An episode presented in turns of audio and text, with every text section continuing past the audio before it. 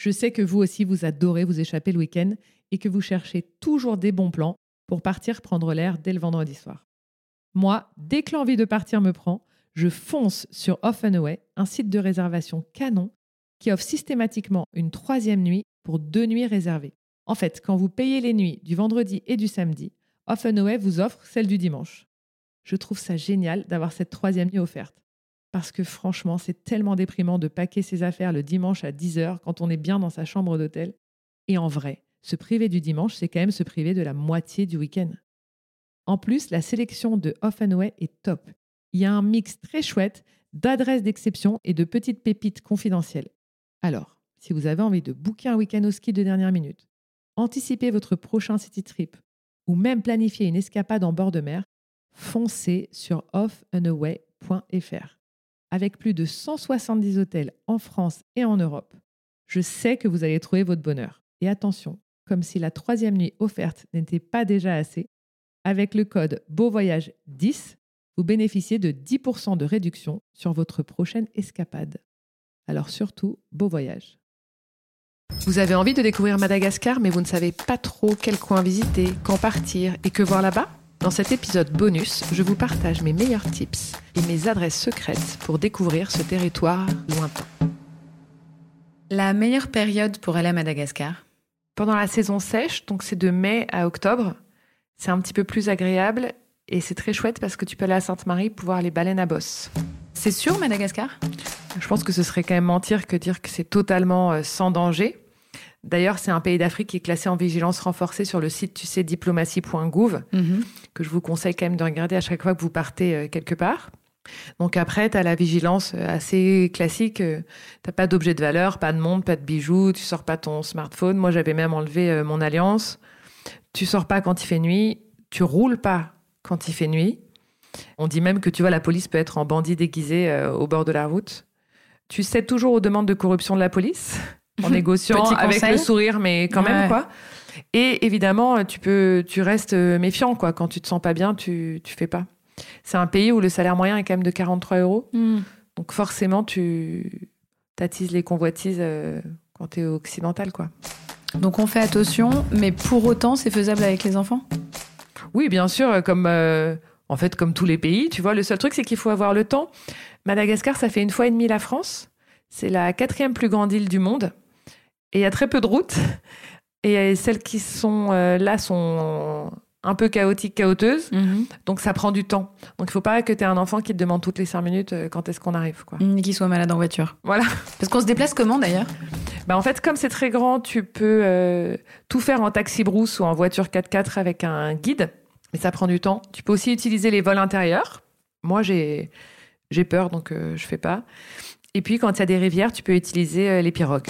La vie sur place c'est cher? Non, c'est pas cher. C'est beaucoup moins cher que dans plein d'autres destinations touristiques. Ce qui te coûte cher, c'est l'avion, parce que tu as quand même 12 ou 13 heures euh, d'avion. Mais une fois sur place, ça te coûte vraiment euh, pas grand-chose. Et est-ce qu'il y a des vaccins particuliers à prévoir? Alors, je suis pas professionnelle de santé, donc je pourrais pas dire. Il faut vraiment aller voir son, son pédiatre ou son médecin euh, référent. Après, c'est assez classique. Euh, J'imagine que tu fais quand même la fièvre typhoïde, l'hépatite A, l'hépatite B, la rage, la fièvre jaune avant de venir. Et tu checkes aussi si c'est une zone de palu ou pas de palu. Moi, j'étais à la Toussaint à Sainte-Marie, j'ai pas pris d'antipalu, mais c'est une zone euh, paludée quand même, Madagascar. Donc, selon là où tu vas et la saison, il faut prendre la malarone ou les autres traitements. Ok. Et la capitale Antananarivo, ça vaut le coup selon toi? Il paraît que ça vaut le coup. Moi, j'ai rencontré Barbara qui a vécu là-bas, qui m'a dit que c'était assez extraordinaire parce qu'il y avait une vie assez folle. Les gens, ils sortent, ils vont dans les concerts, etc. Les malgaches qui vivent là-bas. Maintenant, euh, c'est assez chaotique. Il faut pas, faut faire attention quand même. Donc, avec des enfants, je suis pas sûre. Autour, il y a des beaux palais, et des Mm. choses à visiter autour de Tana, mais aller dans le centre-ville, c'est peut-être pas essentiel. Et t'as des idées un peu d'un circuit classique euh, à faire quand on pour un premier voyage à Madagascar? En fait, le plus populaire, ce que j'ai vu, pour les gens qui restent deux semaines, donc c'est à peu près euh, tes vacances euh, scolaires, tu vois, c'est tu descends la RN7. C'est la plus grande et c'est la, la plus entretenue des routes à Mada. Et elle traverse pas mal de points d'intérêt. En fait, tu parles de Tana, tu passes par euh, Antirabe, Ambositra, la ville et le parc de Ranomafana, Ambavalao- Ambalavao. Tu descends Anja, le parc de Lissalo. Mhm. Après Ifati, Tuléar. Et après, bah, ou tu remontes en voiture si tu as le temps, ou sinon, souvent, les gens prennent un vol interne et tu peux finir pour quelques jours à la plage ou à Nocibé, plus chic, il y a pas mal d'hôtels de luxe, euh, etc. Ou un peu plus routes à Sainte-Marie.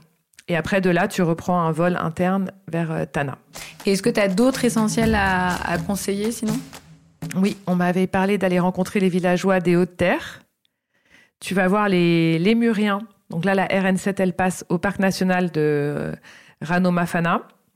Tu peux voir les sculptures des artisans Zafimaniri Mhm. à Ambositra, par où tu passes. Tu peux aller dans le lagon magnifique sauvage euh, d'Ampatomilo. Et l'autre truc qui est sublime, c'est à Isalo, tu peux faire des vrais randos euh, dans des canyons, etc., dans le parc national.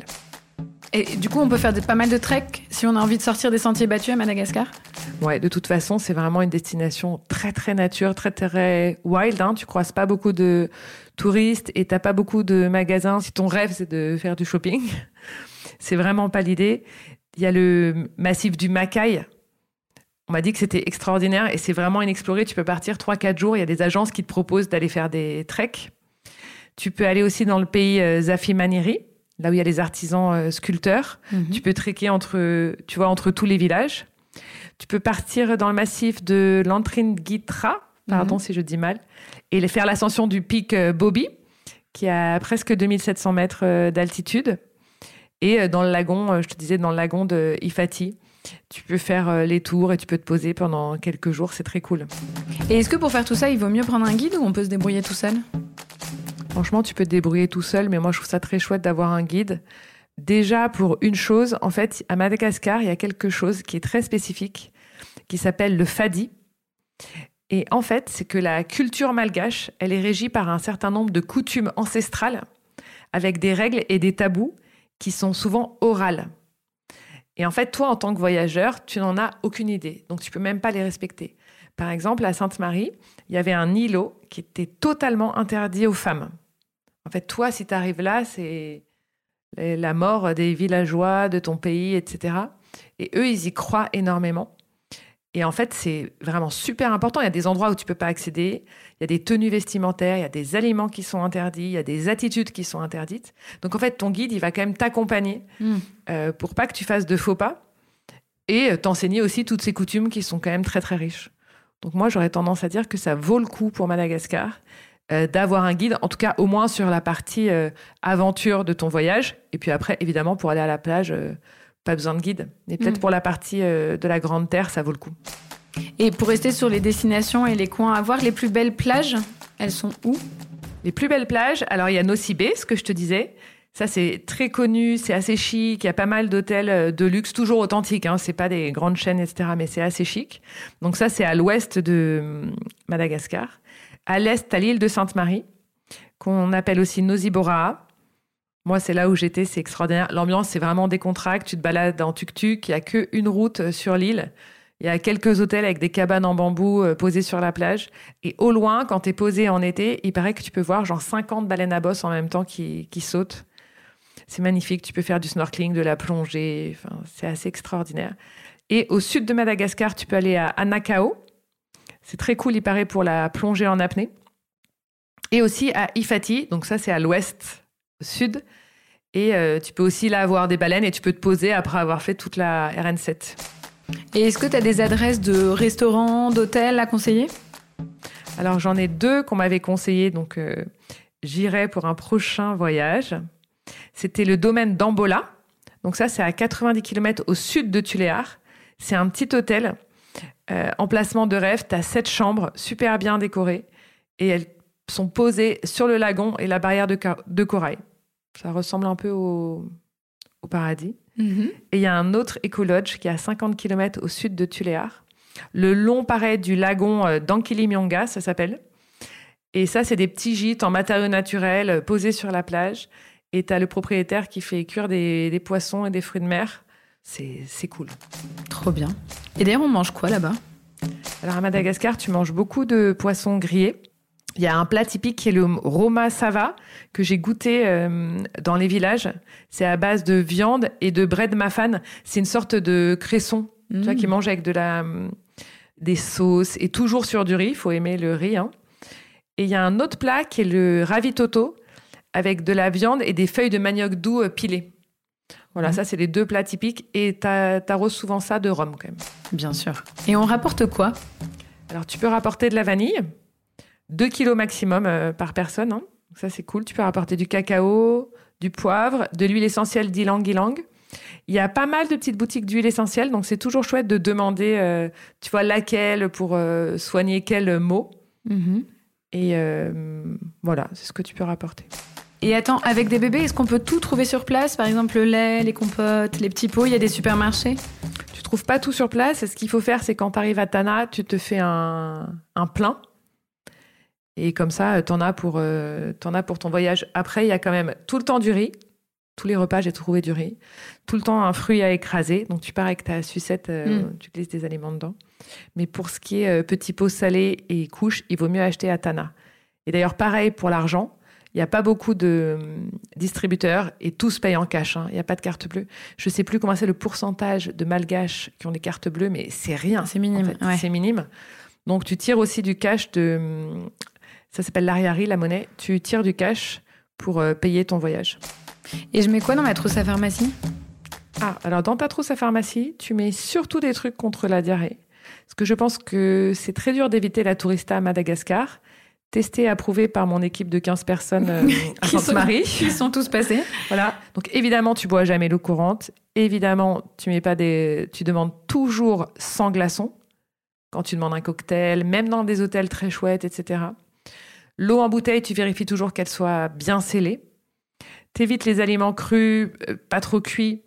Les fruits, je trouve que c'est toujours bien quand c'est toi qui les relaves, tu vois, avec un petit coup euh, d'eau. Les fruits de mer, faut choisir où tu les manges. Mm. Euh, voilà, tu fais attention, quoi. Tu as toujours ton petit gel hydroalcoolique avant de, avant de déj, tu t'en mets un peu sur les mains, euh, ça vaut le coup. Donc voilà, ce que tu mets dans ta trousse, c'est surtout l'antidiarrhée. Et le soleil peut être très fort, une bonne protection solaire. Est-ce qu'il y a des gens à qui tu déconseillerais d'aller à Madagascar? Ah oui, je pense que si t'aimes, euh, si t'es toujours pressé, ça marche pas parce que même les avions sont pas à l'heure, les taxis brousses ne sont jamais à l'heure, t'attends. La notion de temps est tout à fait euh, relative. Euh, si t'aimes pas les gros chaleurs, parce qu'il peut faire vraiment super super chaud, et si t'aimes euh, pas l'aventure et pas le chaos, faut pas y aller quoi. Il y a un mot que tu retiens? Moi j'adore les malgaches, ils disent toujours mora mora, doucement doucement. Tranquille, tranquille, Tranquille. tu vois, les vasas, les vasas, c'est les blancs, tranquille. Arrête d'être arrêter d'être speed, exactement. Et est-ce qu'il y a un paysage à voir absolument?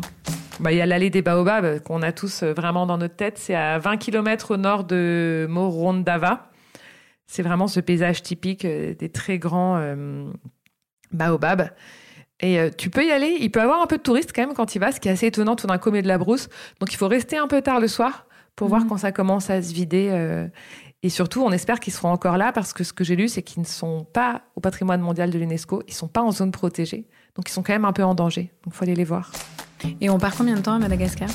Franchement, on part au minimum deux semaines. T'as quand même beaucoup d'avions. Ça coûte cher l'avion, alors que sur place, pas trop. Et si tu veux voir un peu du pays et passer deux, trois jours à la plage, au minimum deux semaines. Et si tu veux partir en été, euh, trois ou quatre semaines, c'est le rêve.